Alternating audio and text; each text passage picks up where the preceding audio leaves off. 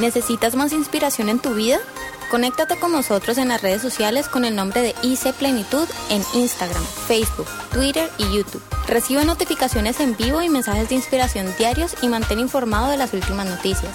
Síguenos, danos like e inscríbete hoy. ¿No se dan cuenta de que en una carrera todos corren, pero solo una persona se lleva el premio? Así que corran para ganar. Todos los atletas se entrenan con disciplina. Lo hacen para ganar un premio que se desvanecerá. Pero nosotros lo hacemos por un premio eterno. Por eso yo corro cada paso con propósito. No solo doy golpes al aire, disciplino mi cuerpo como lo hace un atleta. Lo entreno para que haga lo que debe hacer. De lo contrario, temo que después de predicarles a otros, yo mismo quede eliminado. Bueno, la palabra del Señor dice aquí que los atletas entrenan con disciplina y lo hacen para obtener un premio. Y me gusta esta palabra que dice aquí, por un premio que se desvanecerá. Recuerdan ustedes que cuando Pablo escribe esta carta a los Corintios, él tiene en mente, en mente este, esta metáfora de los Juegos Olímpicos, de los Juegos Deportivos que hacían en Grecia, y en Corinto, que era una ciudad griega, eh, cuando participaban en estas justas atléticas recibían una corona de que se desvanecía y era una corona de pino.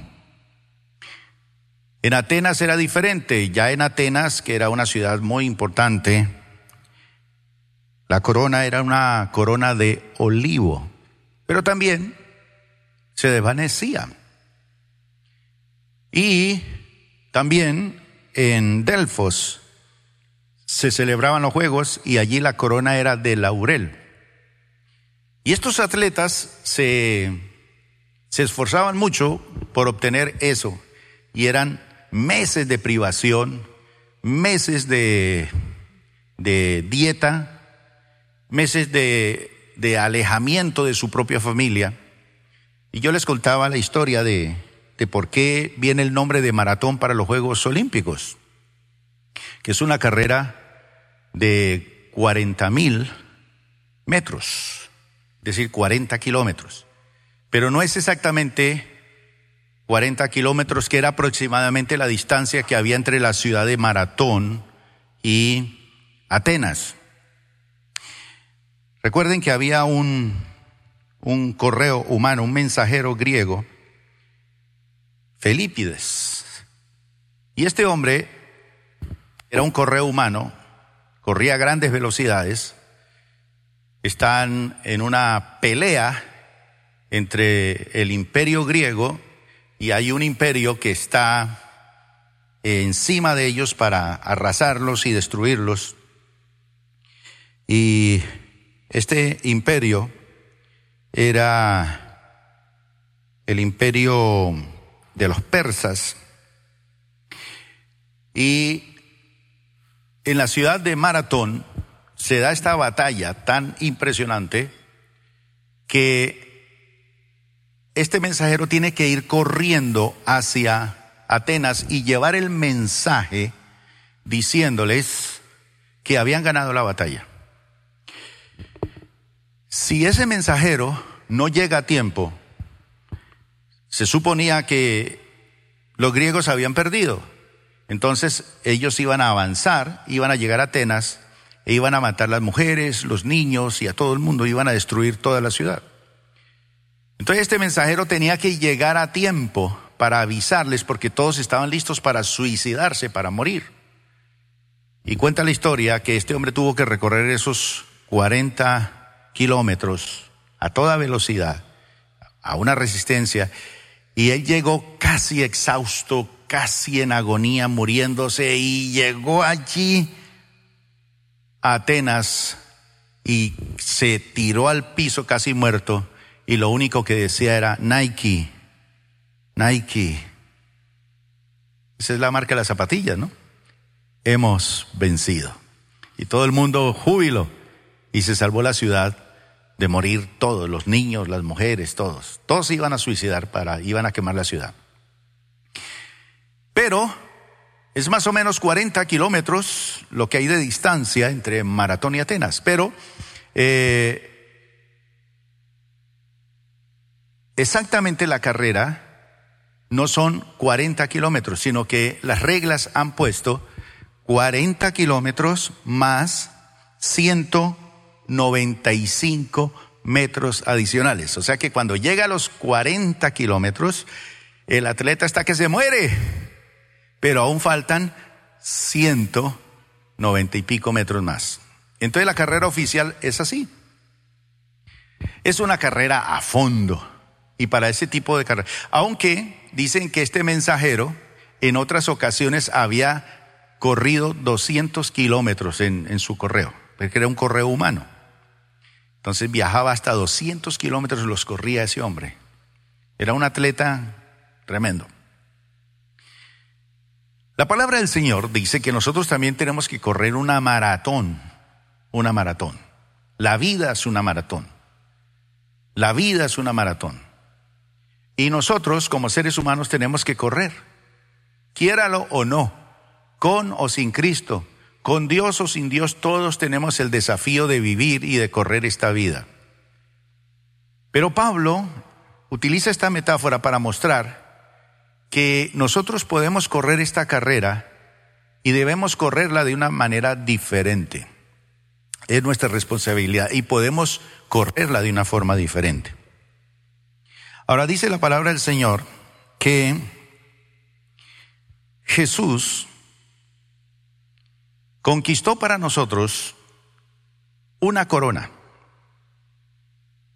Y es la corona que celebramos ahorita en este momento con la cena del Señor. Yo le mencioné una palabra cuando hice alusión a la sangre. Cuando la sangre de Cristo cubre nuestra vida, Cristo es nuestra justicia. Es decir, que en el momento que usted acepta a Jesús como su Señor y Salvador, si usted viene hoy por primera vez, si usted lo acepta hoy, la sangre de Cristo va a cubrir su vida. Y no le va a proteger tanto del diablo como de Dios mismo. Porque la sangre de Cristo nos protege de la ira de Dios. Y esa sangre fue aplicada y fue nuestra redención. Cuando Cristo muere en la cruz, Él es nuestra justicia y esa es la enseñanza de Pablo. Cristo es nuestra justicia, es decir, que ya no hay ninguna condenación para los que estamos en Cristo. No importa lo que usted haya hecho en el pasado.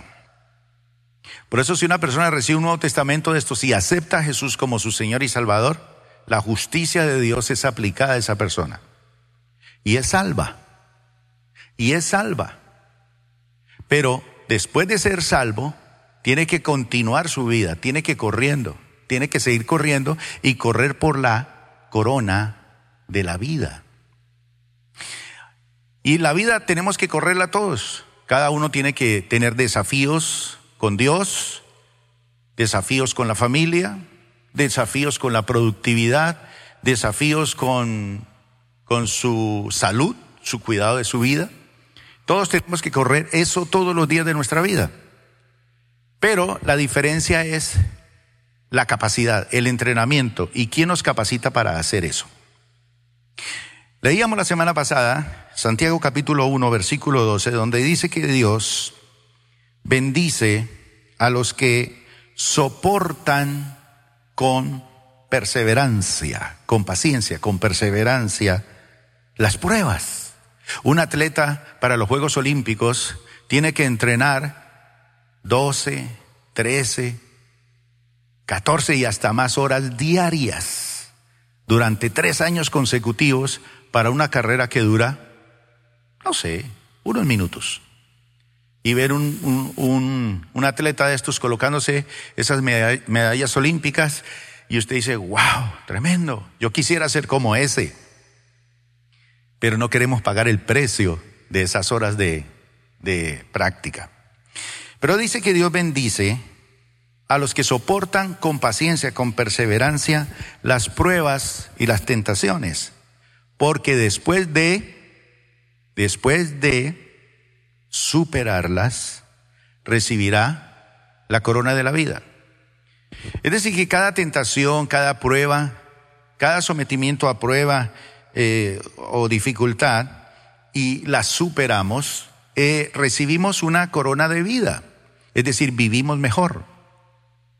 Si usted quiere vivir mejor en su hogar, tiene que superar esas etapas. Tiene que construir. En la vida todo hay que hacerlo así.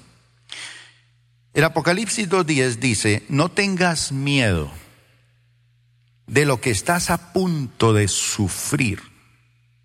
El diablo meterá a algunos de ustedes en la cárcel para ponerlos a prueba y sufrirán por diez días.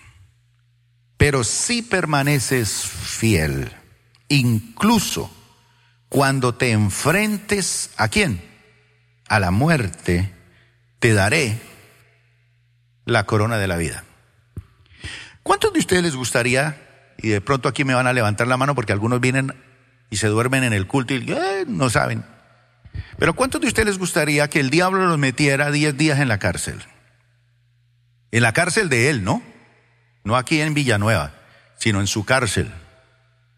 Y esas cárceles del diablo son terribles.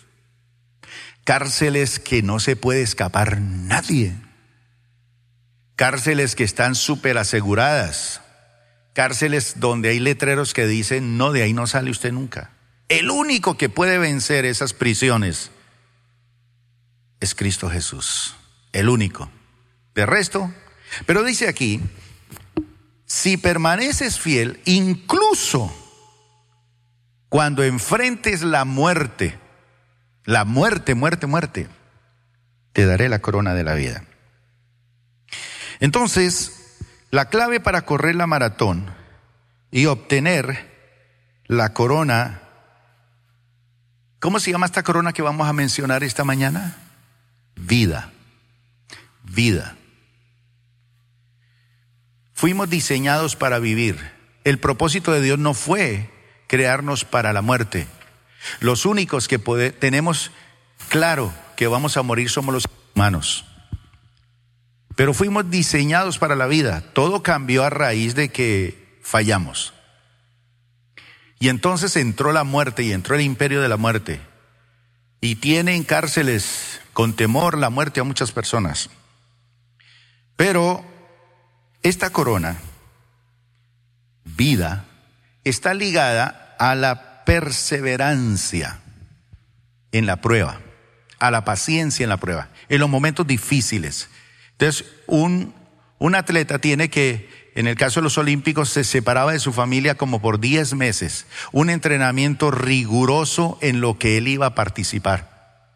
Y luego las carreras, cuando ellos competían, eran carreras donde ellos corrían casi desnudos, porque no podían llevar ningún tipo de peso. Hoy en día la tecnología les ha otorgado unas vestimentas de alta tecnología para cortar el viento, para eh, ganar segundos. Y hoy en día se ganan esos, esos premios por segundos y por milésimas de segundos.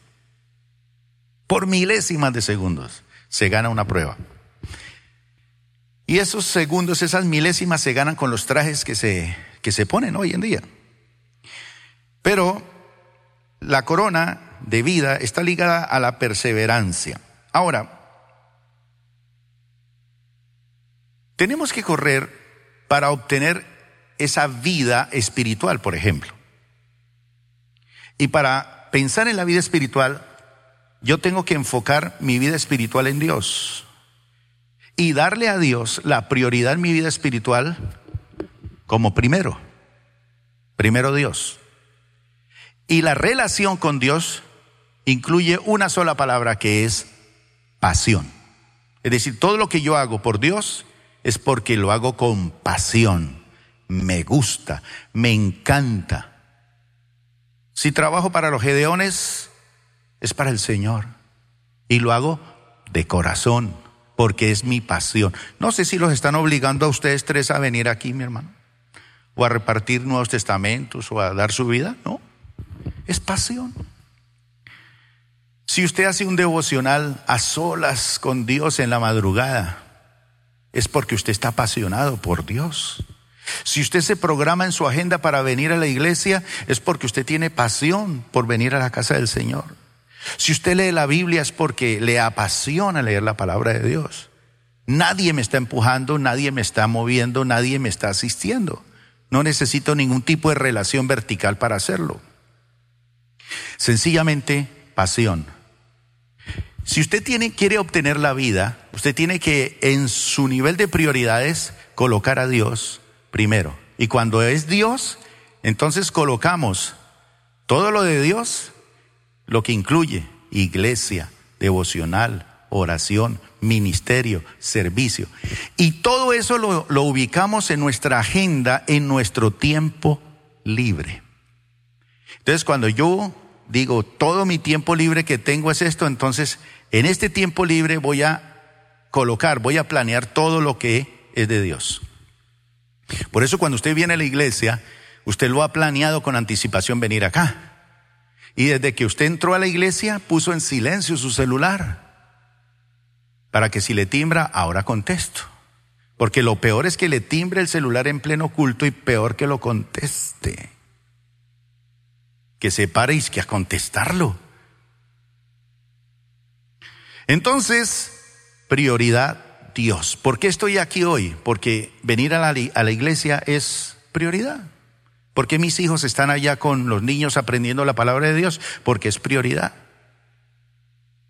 Todo para obtener vida, Dios, prioridad. Pero también tenemos vida familiar.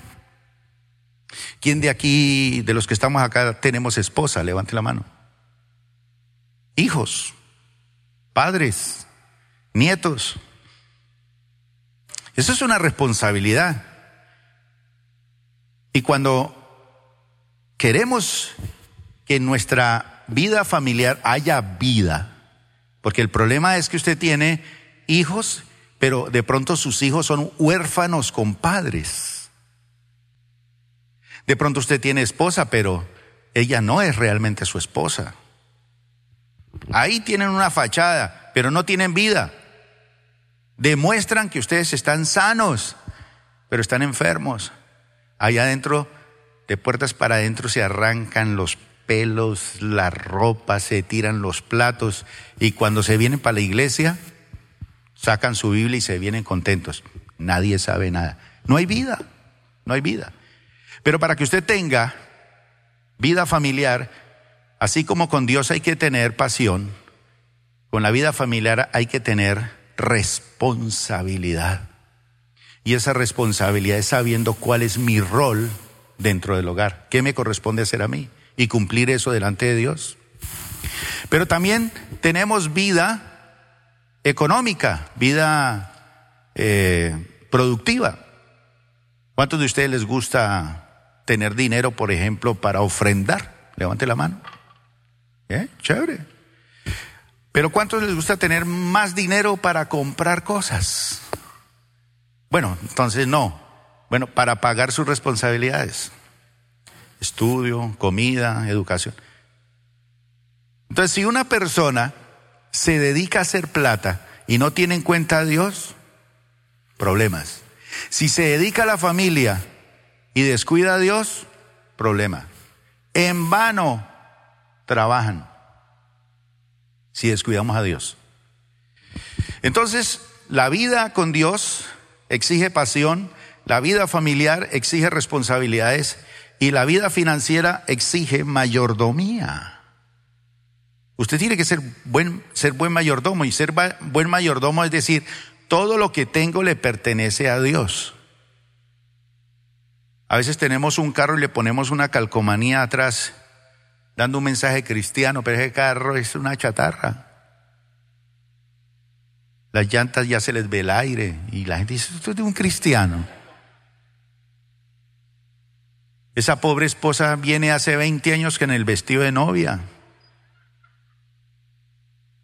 No, no se ve que allí fluya para ropita nueva. ¿sí? No hay dinero. Pero ¿sabe por qué no hay dinero? Porque Dios no es su prioridad. Y como usted no establece esos principios, la vida no fluye, no fluye. Entonces, la plata la tiene usted que trabajar y cuando la trabaja la mete en un bolsillo roto. No fluye. Menos mal que no vinieron esos hoy al culto. La salud. Es cierto que todos tenemos que envejecer. Claro que sí. Pero envejezca sano. Que no le duela nada. Usted está enriqueciendo el sistema con sus enfermedades. Cada día las drogas, los medicamentos son más caros. Ir al médico es más caro. Pero también si usted quiere tener buena salud, usted tiene que correr la carrera por su salud. Es cierto que esos chicharrones de seis patas son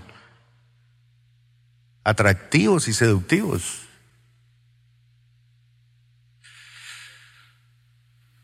Y usted lo come y da gloria a Dios.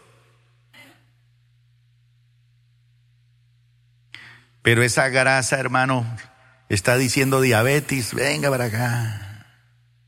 Problemas del corazón, venga, que aquí hay un poco de cristianos que necesitan sufrir del corazón, de la próstata, de todo. Enfermos. Los pobres cuando se levantan por la mañana a orar les pesa todo, hermano. Todo les pesa. Qué terrible, qué tragedia. Entonces, Hebreos capítulo 12, versículo 1 al 4 nos decía lo siguiente. Por lo tanto, ya que estamos rodeados por una enorme multitud de testigos de la vida de la fe, de la vida de fe, quitémonos todo peso que nos impida correr, especialmente el peso ¿cuál? Del pecado. ¿Qué es pecado? ¿Qué pecado estoy cometiendo yo en mi relación con Dios? ¿Qué pecado estoy cometiendo yo en relación con mi familia? ¿Qué relación estoy cometiendo con relación a mi economía? ¿Qué relación estoy, qué pecado estoy cometiendo en relación con mi cuerpo? Y con muchas cosas. Entonces, especialmente el pecado, que tan fácilmente nos hace tropezar. Y corramos con perseverancia la carrera que Dios nos ha puesto por delante Corramos con perseverancia la carrera, la carrera de la vida. Esto lo hacemos al fijar la mirada en Jesús, el campeón que inicia y perfecciona nuestra fe. Es que Él ya corrió y Él ganó. Y lo más importante es esto, el único que ha corrido y ha ganado es Él. Los demás no. Él la ganó. Él compitió y compitió limpiamente y ganó. Y ganó esa carrera por nosotros. Debido al gozo que le esperaba, Jesús soportó la cruz sin importarle la vergüenza que ésta representaba. Ahora está sentado en el lugar de honor, junto al trono de Dios. Piensen, piensen en toda la hostilidad que soportó por parte de pecadores Así no se cansarán ni se darán por vencidos. Después de todo, ustedes aún no han dado su vida en la lucha contra el pecado. ¿Dónde está mi actor de la semana pasada? Venga para acá, Cristian. Suba otra vez. Venga, Julián, también dos. Súbase aquí rápidamente.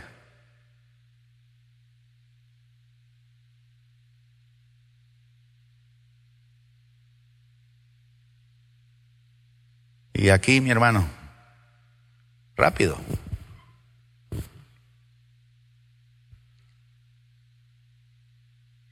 Estos tres caballeros que han subido, ustedes saben que son tres caballeros especialmente diseñados en su forma atlética para correr los, la maratón. Cristian nos decía la semana pasada que tenía dos cosas en su vida. Y él empezó a correr la maratón. ¿Cuáles eran las dos cosas? Egoísmo y mal genio. Egoísmo y mal genio. De hace ocho días para acá, ¿cómo va esa carrera? Uh, ya casi la gano. Ya casi en ocho días. La única manera en que uno puede asegurar que está diciendo la verdad es cuando uno habla y la esposa está sentada ahí. Ella está diciendo mentiroso. Si supieran. Lo único que brilla ya la corbata, pero si supieran. Pero la única manera en que uno puede asegurar que es, es cuando está la esposa sentada. Ana María, usted es la esposa de él. ¿Sí ha mejorado en el mal genio en estos ocho días? ¿Pero usted lo ha probado? ¿Le ha sacado la piedra? Sí, sí. Y notó un cambio.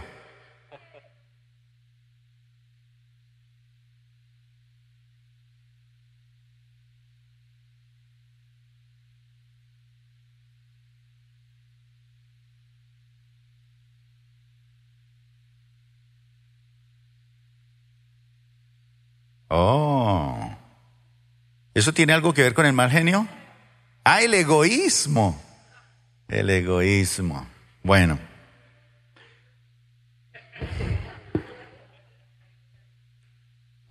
Bueno. Estos tres caballeros, así con las manos en los bolsillos, ustedes no compiten, hermano. Posición de carrera, entonces. ¿Listo? ¿Listo para que suene el disparo? ¿Hay un disparo por allá en efectos? ¿No hay? Bueno, estos tres caballeros no compiten para ganar la salvación. No, ellos ya la tienen. Ya la tienen. ¿Usted y yo no competimos por la vida? No competimos en la vida por la salvación ay, yo tengo que esforzarme para ser salvo. No, usted ya es una persona salva, pero que tiene que correr él porque él tiene dos enemigos que él en ocho días los está superando, que es el egoísmo y el mal genio. ¿Ahí hay algo? Así que estás corriendo. El desorden, muy desordenado. ¿Dónde está la esposa? Sí, deja los zapatos allá tirados. Y él, la impaciencia, no le gusta perseverar. No se sostiene allí. Entonces, por eso, esa es la carrera de ellos. ¿Y cuál es la carrera, la carrera suya? ¿Por qué es lo que usted tiene que correr? Irresponsable, mentiroso, llega tarde a las citas, murmura, chismoso. Ahí está. Ahora, él puede en ocho días decirlo supero, pero él también puede decirlo dentro de 40 años adelante que todavía no lo ha superado. Sencillamente él envejeció en la vida cristiana, pero nunca maduró. Nunca pudo superar, porque él no corrió por ganar vida sobre el egoísmo y el mal genio. Pero el hecho de que él sea egoísta y malgeniado no quiere decir que él no sea salvo. Él fue salvo. Ellos ya los tres son salvos. ¿Cuántos somos salvos aquí? Bendito sea el Señor. Ahora, ellos compiten porque ya tienen la salvación, ya la han experimentado en Cristo. Ellos han ganado la carrera en Cristo pero ahora están en la carrera, ubíquense, por Cristo. Por Cristo. Entonces Cristian está diciendo, yo Señor estoy corriendo esto por, por ti. Por ti voy a dejar el egoísmo y el mal genio. Es por ti. Por ti, Señor, voy a dejar la infidelidad a mi esposa. Por ti, Señor, voy a dejar de ser irresponsable en la administración de mis bienes. Por ti, Señor, la carrera ahora es por Cristo. por Cristo. Según Corintios 9 dice así, por eso yo corro cada paso con propósito. No solo doy golpes al aire, disciplino mi cuerpo como lo hace un atleta, lo entreno para que haga lo que debe hacer. En este caso, él está entrenando su cuerpo para que haga lo que debe hacer. ¿Qué debe hacer con respecto al mal genio? Em, hacer la carrera por Cristo. Ese mal genio está ahí encima diciéndole, Cristian, no me abandones, no me abandones, yo te amo. El pecado está así, pero él por Cristo dice, nada. Y me hacen algo donde yo por mal genio puedo maldecir construir mi hogar. Cuando he venido de un hogar disfuncional, ahora tengo que construir un hogar. Voy a correr por la carrera de la vida. Entonces dice, de lo contrario, temo que después de predicarle a otros, este mal geniado predicándole a otros, y es buen predicador, porque hay muchos que predicamos bien, somos guerreros espirituales. Hacemos milagros y sanidades. Somos buenos músicos. Alabamos y adoramos a Dios, pero estamos cargados de peso. ¿Por qué? Porque no nos hemos convertido en adoradores. Entonces, mientras este hermano predica el Evangelio y saca demonios, está ministrándole a la gente está repartiendo nuevos testamentos, le está ministrando a la gente para que conozca a Dios.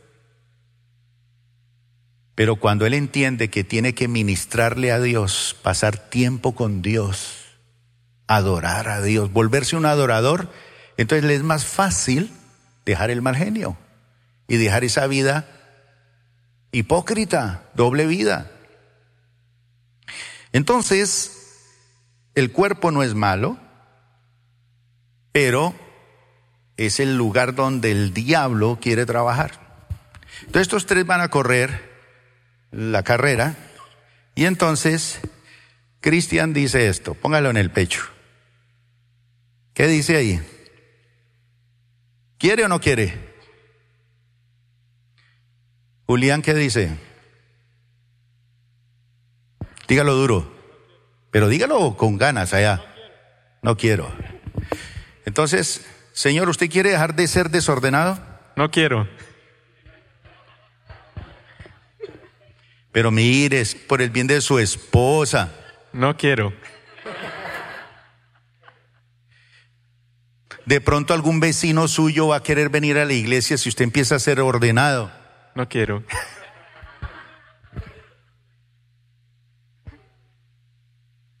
¿Cuál es el problema suyo? Impaciencia. ¿Usted qué dice? Esposa, dígale, deje de ser impaciente. Dígaselo desde allá. Dígaselo duro. Pero cuando él dice no puedo, no lo dice con esa sonrisa. Ni cuando él no quiero, no lo dice con esa sonrisa. Pero los tres son salvos. Los tres son salvos van para el cielo. Alguno de ellos se va a demorar 40 años en llegar al cielo. Otro 20, otro 50. Pero ¿cómo van a vivir la vida ellos? Este diciendo, quiero. No quiero. No puedo. Y ese es el estilo de vida que ellos toman. Mateo capítulo 13, versículo 8 y versículo 23 dice así. Jesús habló acerca de la vida cristiana, una vida cristiana de frutos, de mostrar cosas. La vida cristiana es mostrar vida. La vida cristiana es que usted me muestre como vecino mío que usted tiene vida. Vida económica, vida familiar, vida con Dios, vida de negocios, sano. Eso me impacta a mí porque usted tiene vida. Pero si usted es de esos que yo me acerco como inconverso y este solamente se la pasó diciendo quiero, no quiero, no puedo. ¿Qué pasa ahí? Los tres son salvos. Los tres van a vivir 50 años en la iglesia plenitud. ¡Qué tragedia! Con un poco de gente que en la iglesia plenitud se la pasa diciendo es que yo no puedo. Otro dice es que yo no quiero. Siéntese, por favor, no quiero. Que se siente, por favor, no quiero. Bueno, me siento, pero estoy de pie. Tercos, rebeldes, activos y pasivos. ¿Qué problema para una iglesia así? Pero hay gente que dice, bueno, soy orgulloso, soy soberbio, soy altivo y soy mal geniado, pero quiero cambiar. Ah, listo. Entonces, tiene que disponerse para la carrera. Entonces, en la disposición de la carrera, dice así, pero las otras semillas cayeron en buen terreno. El que se dio una cosecha que rindió cosecha, dio cosecha que rindió al 30%. El que se dispone y dice yo quiero, yo no sé si el del 30% de su mal genio.